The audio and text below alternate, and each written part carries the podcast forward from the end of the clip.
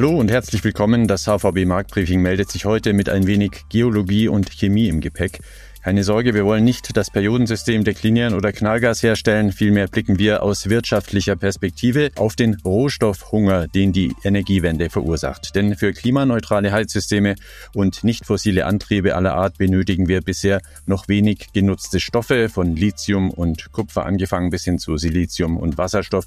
Werden wir also für die Energiewende ausreichend elektrochemische Elemente aus dem Boden holen können, sind diese Rohstoffe schnell genug verfügbar und ergeben sich hier hier nicht vielleicht auch Chancen für Anleger? Andreas Rees wird uns zunächst ein paar wichtige Fakten dazu beantworten. Er ist Chefvolkswirt für Deutschland der HVB. Grüß dich, Andreas. Wie ist es denn bei dir? Hast du privat schon Lithium, Kobalt und Co. im Tank, sprich ein Elektroauto vor der Tür stehen? Ja, hallo Titus, grüß dich. Nein, also ich bin immer noch fossil unterwegs. Unser Auto, das ist jetzt sieben Jahre alt und das ist ja immer eine größere Anschaffung. Also ich hoffe, es hält nur ein bisschen durch und dann denke ich, werde ich umsteigen auf Hybrid oder vielleicht sogar Elektroauto. Philipp Gistakis ist als Chief Investment Officer der HVB nicht nur Finanzmathematiker, sondern auch ein promovierter Chemiker. Philipp, willkommen zunächst. Die Energiewende, hatte denn dein Doktorthema schon was damit zu tun? Also ich habe mich in meiner Doktorarbeit mit Übergangsmetallverbindungen beschäftigt. Übergangsmetalle, das ist dieser mittlere Teil im Periodensystem, erinnert man für sich aus der Schule. Eisen, Nickel, Kupfer drin, aber auch Edelmetalle, Silber, Gold, das sind alles Übergangsmetalle. Ich habe mich, wie gesagt, mit der Chemie von Übergangsmetallen beschäftigt und wie man sie für Katalyse in chemischen Reaktionen einsetzen kann. Das hat jetzt nicht direkt was mit der Energiewende zu tun, aber Übergangsmetallkomplexe können ja potenziell schon eine wichtige Rolle in der Batterietechnologie der Zukunft spielen. Damit habe ich mich allerdings nicht beschäftigt und ich bin ja theoretischer Chemiker, ich habe nur ein bisschen rumgerechnet. Übrigens zum Elektroauto. Ich werde meine 16 Jahre alte Diesel-Familienkutsche hoffentlich möglichst zeitnah in ein Elektroauto tauschen. Das ist schon bestellt, aber noch nicht geliefert. Übrigens, ob auch Rohstoffe Doktortitel führen sollten, darüber gibt es gleich noch mehr. Erstmal aber rein in die wirtschaftlichen Aspekte der Energiewende. Kobalt, Nickel, Graphit, seltene Erden, all das brauchen wir für Hunderttausende von Elektromotoren, Windturbinen, für Solaranlagen, Wärmetauscher und Wechselrichter und so weiter. Kaum vorstellbar ist noch, wie viel wir davon aus der Erdkruste schürfen müssen, damit wir einmal dem letzten Ölfass tatsächlich AD winken können. Andreas, zum Einstieg und zum Überblick, wie wird sich die Nachfrage nach den Energiewende-Rohstoffen entwickeln? Was weiß man da schon? Ja, aller Voraussicht nach wird natürlich die Nachfrage nach Metallen und Mineralien sehr stark ansteigen. Und dann bin ich gleich wieder beim Thema Elektroauto. Wenn man sich mal anschaut, wie viel braucht man an Mineralien beim Bau eines Elektroautos, das ist etwa sechsmal so viel wie bei einem Auto mit einem Verbrennungsmotor. Also ganz konkret, beim Elektroauto, da werden mehr als 200 Kilogramm an Mineralien verbaut, vor allem Kupfer, Nickel und Graphit. Und beim Auto mit Verbrennungsmotor, da kommt man so auf rund 35 Kilogramm. Bei Windkraftanlagen auf dem Festland zum Beispiel, da liegt der Faktor sogar bei neun. Also es gibt eine neunmal so hohe Nachfrage nach Mineralien, wenn man das mal mit einem Kraftwerk vergleicht, das mit Erdgas betrieben wird. Wie stark jetzt die Nachfrage nach einzelnen Rohstoffen sein wird, ich glaube, das kann ganz unterschiedlich sein und es gibt natürlich auch eine sehr hohe Unsicherheit, wie viel man dann tatsächlich in den nächsten Jahren und Jahrzehnten für die Energiewende braucht. Es gibt Schätzungen von der IEA, also der Internationalen Energieagentur in Paris, und die geht zum Beispiel davon aus, dass die Nachfrage nach Lithium bis 2040 um mehr als das 40-fache ansteigen wird. Also Lithium wird eben benötigt, um Batterien herzustellen. Bei Graphit und Kobalt, da geht die IEA von einem Faktor von etwa 20 bis 25 aus. Bei den berühmten seltenen Erden, da ist der Faktor 7. Aber wie gesagt, diese Schätzungen sind natürlich mit einer wirklich hohen Unsicherheit verbunden. Also da spielen solche Faktoren eine Rolle wie die tatsächliche Klimapolitik, aber auch der technologische Fortschritt. Denn wenn wir zum Beispiel wieder uns Batterien anschauen, da kann es bei der Batterieentwicklung einen Quantensprung geben, zum Beispiel bei der Speichertechnologie. Und dann könnte die Nachfrage nach Lithium auch deutlich niedriger ausfallen. Lithium ist ein silberweißes Metall, das bei Kontakt mit Wasser besonders aggressiv reagiert. Du hast es schon gesagt, das geringe Gewicht und die hohe Energieausbeute machen es für wiederaufladbare Fahrzeugbatterien besonders interessant. Nun fragen Volkswirte ja routinemäßig nach dem Zusammenhang von Preisen und Mengen. Richten wir den Fokus also erstmal auf die Mengen. Werden denn grundsätzlich genug Lithium und die anderen elektrochemischen Elemente, über die wir schon gesprochen haben, für die Klimawende förderbar und verfügbar sein? Ist das heute schon absehbar? Ja, auch bei der Frage gibt es natürlich erhebliche Unsicherheiten, weil man ja dann ganz schnell über Reserven reden muss und möglicherweise auch über Reserven, die wir im Augenblick noch gar nicht kennen. Also wenn ich mir da mal anschaue, was sagt zum Beispiel der IWF, der ist da verhalten optimistisch. Der IWF geht davon aus, dass es bei vielen Mineralien reichen wird für die Energiewende aber bei einigen könnte es auch einen Engpass geben. Beispiele wieder Lithium oder auch vielleicht einen Engpass bei Blei und bei Zink. Aber die Einschätzung kann sich auch sehr schnell drehen. Zum Beispiel sind jetzt neue Lithiumvorkommen in Indien entdeckt worden. Die machen mehr als sieben Prozent der bislang bekannten Reserven weltweit aus. Und man sieht auch, wie schnell die Entwicklung dann ist. Die Preise haben natürlich dementsprechend schnell reagiert. Also der Lithiumpreis hat sich innerhalb von zwei Jahren bis zum Dezember 2022 verzehnfacht, aber seither ist er wieder um die Hälfte gefallen. Also dann am Ende immer noch aktuell eine Verfünffachung aber schon eine deutliche Korrektur. Also die Einschätzung, das kann sich wirklich sehr schnell ändern. Und es gibt ja auch Beispiele aus der Vergangenheit, die zeigen, dass neue Vorkommen entdeckt werden und dass es auch neue Technologien gibt beim Abbau die dann die ganzen Vorhersagen wieder auf den Kopf stellen können. Zum Beispiel, wenn ich jetzt an Öl denke und an die Prognosen für das Fördermaximum bei Öl in den USA. Damals in den 50er Jahren ging man davon aus, dass die Ölproduktion ihren Hochpunkt in den USA Anfang der 70er Jahre erreichen wird. Und das hat dann auch tatsächlich erst einmal gestimmt. Aber später wurde dann eben Ölschiefer abgebaut und die Förderung stieg dann wieder stark an. Also ich glaube, das Problem am Ende ist nicht so sehr, dass die Reserven für die Energiewende nicht reichen, sondern ich sehe vor allem eine Schwierigkeit, mit denen wir jetzt schon konfrontiert sind. Viele der Mineralien, die wir für die Energiewende brauchen, sind sehr ungleich über Länder hinweg verteilt.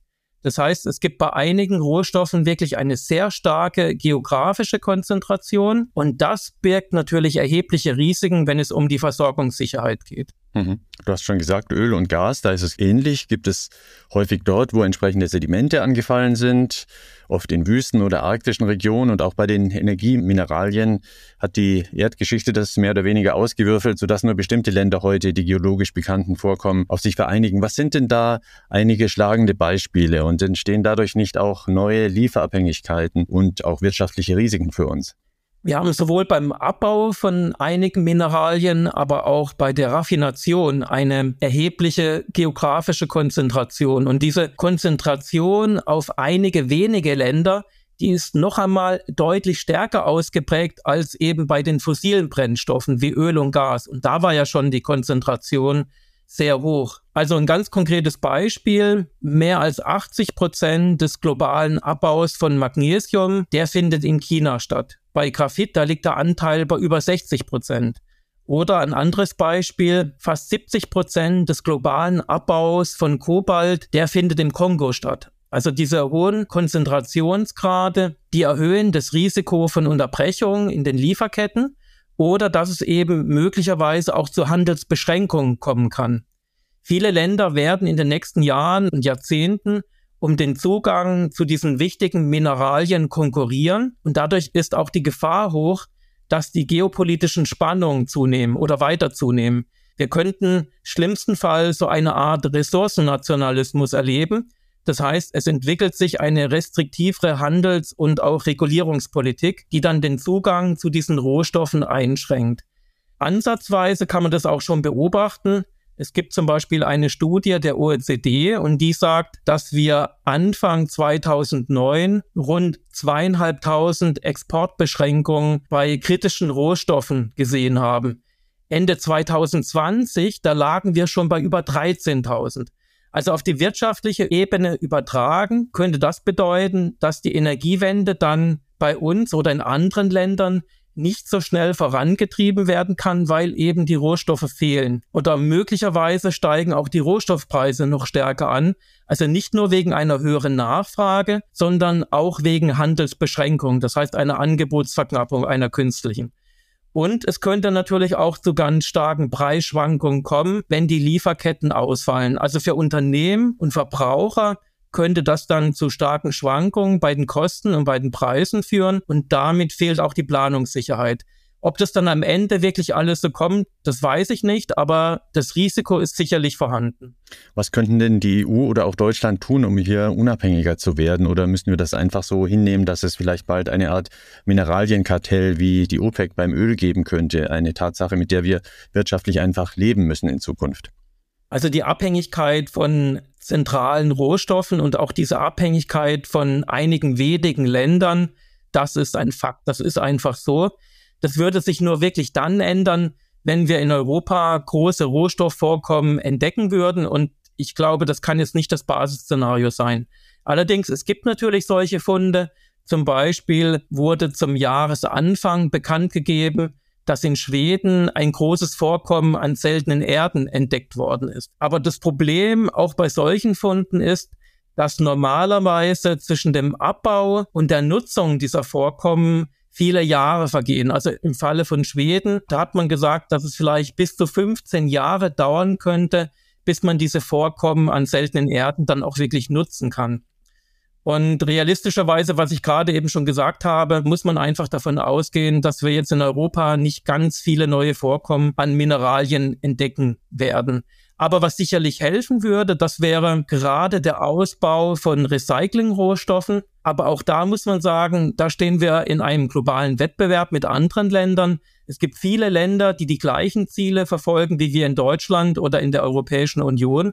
Und auch diese Länder versuchen sich natürlich diese recycelbaren Rohstoffe aus anderen Ländern zu sichern. Und hier gibt es wirklich ein scharfer Wettbewerb. Am Ende des Tages, denke ich, wird die Abhängigkeit bei der Versorgung mit kritischen Rohstoffen von einigen Ländern einfach hoch bleiben. Aber was hier wirklich helfen würde, das wäre die Schaffung einer nationalen Rohstoffreserve für kritische Metalle und Mineralien. Wir haben ja in Deutschland einen Gasspeicher und der hat uns sicherlich in den letzten 12, 15 Monaten ganz wesentlich geholfen. Wir haben auch eine strategische Ölreserve in Deutschland, die bei Bedarf den Ausfall von Ölimporten aus dem Ausland für drei Monate ausgleichen könnte.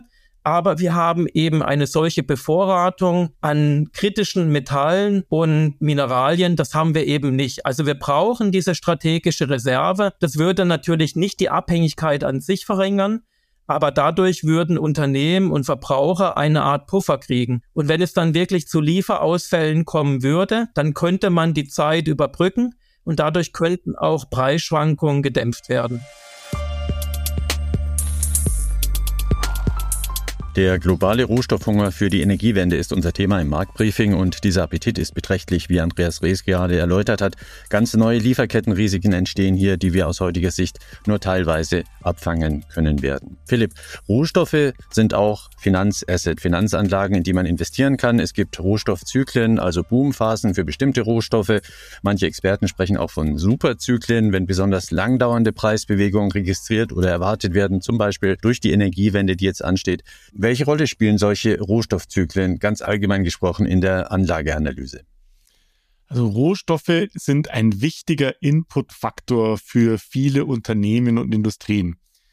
Und deswegen kann man mitunter an den Preisentwicklungen dieser Rohstoffe Erkenntnisse über den Zustand und die Dynamik der zugrunde liegenden Wirtschaftsaktivität ableiten. Du hast ja eingangs schon gesagt, ein geflügeltes Wort ist Dr. Kopper. Also der Kupferpreis als ein Indikator mit Promotion in Volkswirtschaftslehre. Mir persönlich ist da allerdings der Andreas mit einer echten Promotion in Volkswirtschaftslehre schon deutlich lieber, denn der Gedanke, die Komplexität der globalen Wirtschaft auch nur annähernd mit dem Preis eines einzelnen Rohstoffs erfassen zu können, ist aus meiner Sicht natürlich nicht zielführend. Denn der Gedanke eben, den Preis eines einzelnen Gutes, ob das jetzt Kupfer ist oder eben auch Öl als Gradmesser für die Wirtschaft insgesamt zu verwenden, zielt darauf ab, dass die Nachfrage hier der bestimmende Faktor ist. Also steigende Nachfrage, steigender Preis.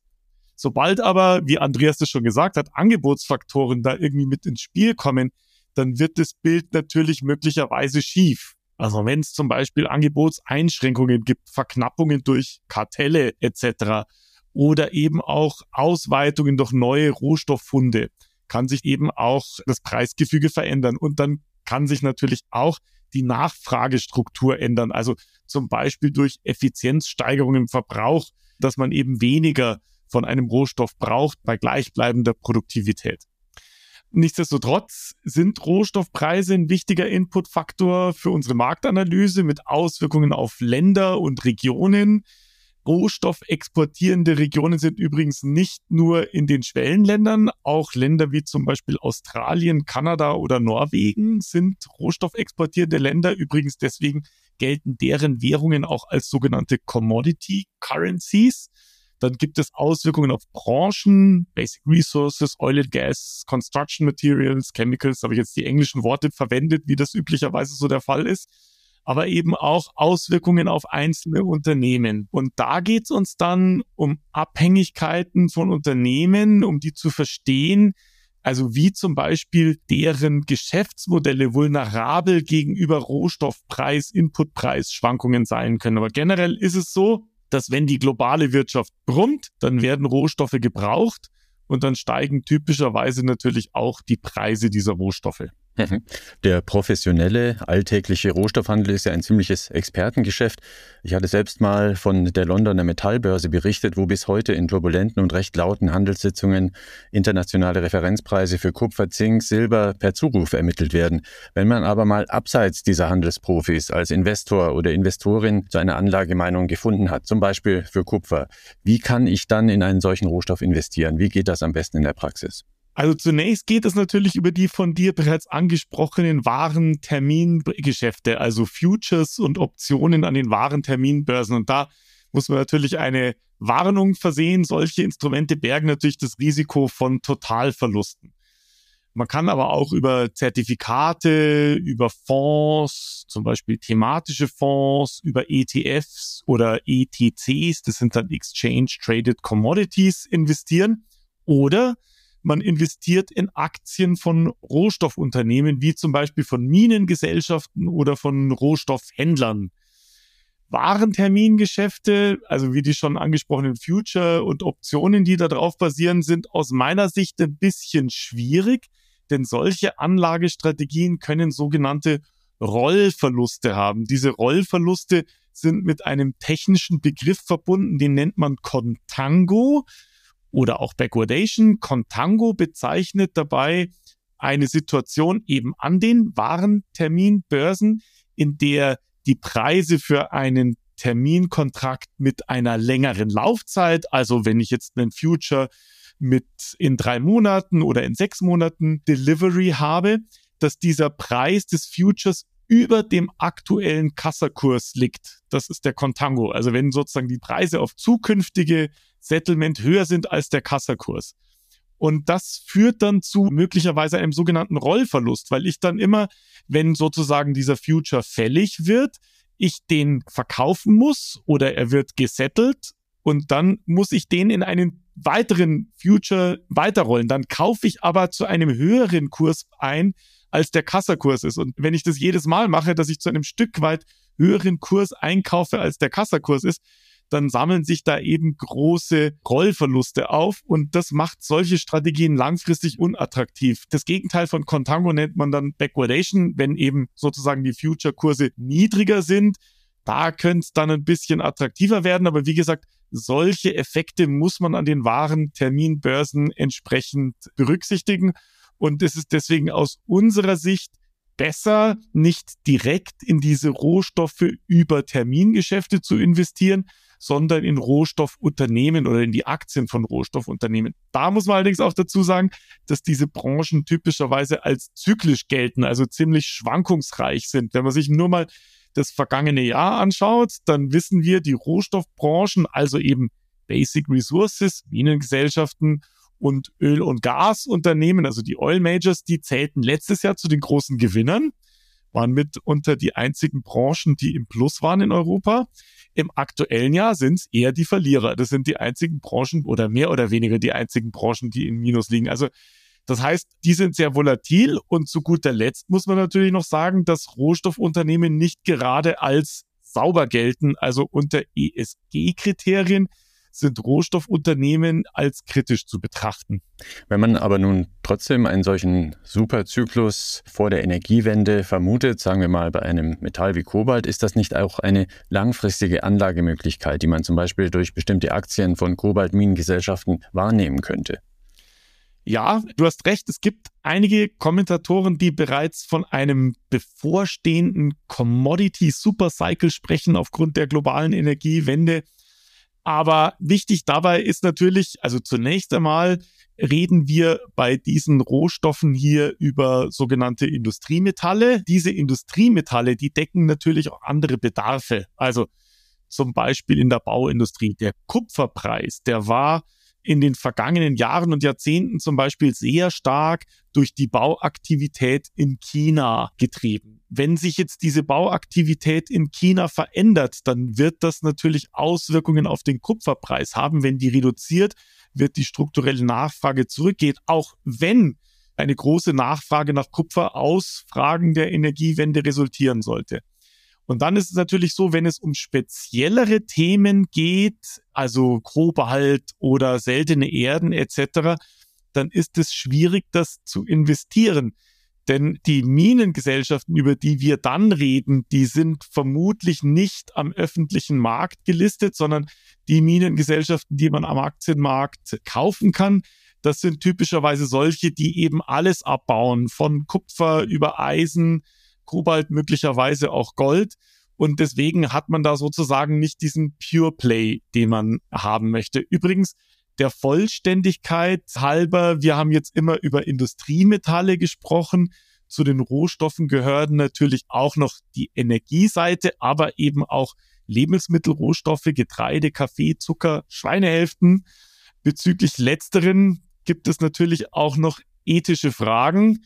Denn wenn Lebensmittelpreise zum Beispiel in Verbindung mit einer Hungersnot dann zu steigenden Preisen führt, dann muss man sich da fragen, ob man sozusagen davon dann profitieren möchte. Aber generell, du hast ja nach diesem Energie-Supercycle bezüglich Rohstoffen gefragt. Das ist eine langfristige Aktienstory, die durchaus relevant ist. Da ist was dran. Aber wenn man eben langfristig in Rohstoffunternehmen investiert ist, dann hat man eben auch relativ große kurzfristige Schwankungen wie die, die ich eingangs angesprochen habe. Letztes Jahr ziemlich gut, ganz vorne, dieses Jahr ganz hinten. Zuletzt wie immer ein kurzer Blick in euer Portfolio. Wie seid ihr bei der HVB derzeit in Rohstoffe investiert? Habt ihr in Energiewende-Rohstoffe investiert oder wie ist da euer genereller Ansatz? Wir sind aktuell in dem Segment Materials, in dem die rohstoffnahen Sektoren mit dabei sind, ohne Öl und Gas und in Energy, das ist dann Öl und Gas, investiert, aber im Vergleich zur Benchmark untergewichtet. Und bei den Basic Resources Unternehmen, da verwenden wir aktuell einen Sektor-ETF. Das heißt, wir machen keine Einzeltitelselektion. Es ist auch ein bisschen schwierig, wenn man das jetzt zum Beispiel regional fokussiert nach Europa und USA selektieren will, denn diese Minengesellschaften, die man an den Börsen kaufen kann, sind typischerweise global agierende Unternehmen. Also das heißt, das machen wir über einen ETF ohne Einzeltitelselektion. Hinzu kommt übrigens auch noch, dass wir in Gold investiert sind. Da sind wir übrigens im Übergewicht. Und das machen wir über einen sogenannten ETC, also über einen Exchange Traded Commodity Kontrakt. Reichen unsere Rohstoffe für die Energiewende? Das waren Einschätzungen von Andreas Rees und Philipp Gistakis, den beiden Top-Experten der HVB für Makrothemen und die Finanzanlage. Danke euch beiden sehr. Die genannten Studien, etwa von der Internationalen Energieagentur oder der OECD, sind in den Shownotes zum Podcast verlinkt. Das nächste HVB Marktbriefing steht ab dem 5. Juni zum Download bereit. Markt-briefing.unicredit.de. Dorthin richten Sie gerne Ihre Fragen und Anregungen. Ich bin Titus Groder. Motivation, Zuversicht und gute Ideen für diese Alltagsrohstoffe wünscht Ihnen das Team Marktbriefing eine reichhaltige Versorgung. Bis zum nächsten Mal in 14 Tagen. Wir hoffen, Sie sind wieder dabei. Bis dahin, tschüss von uns.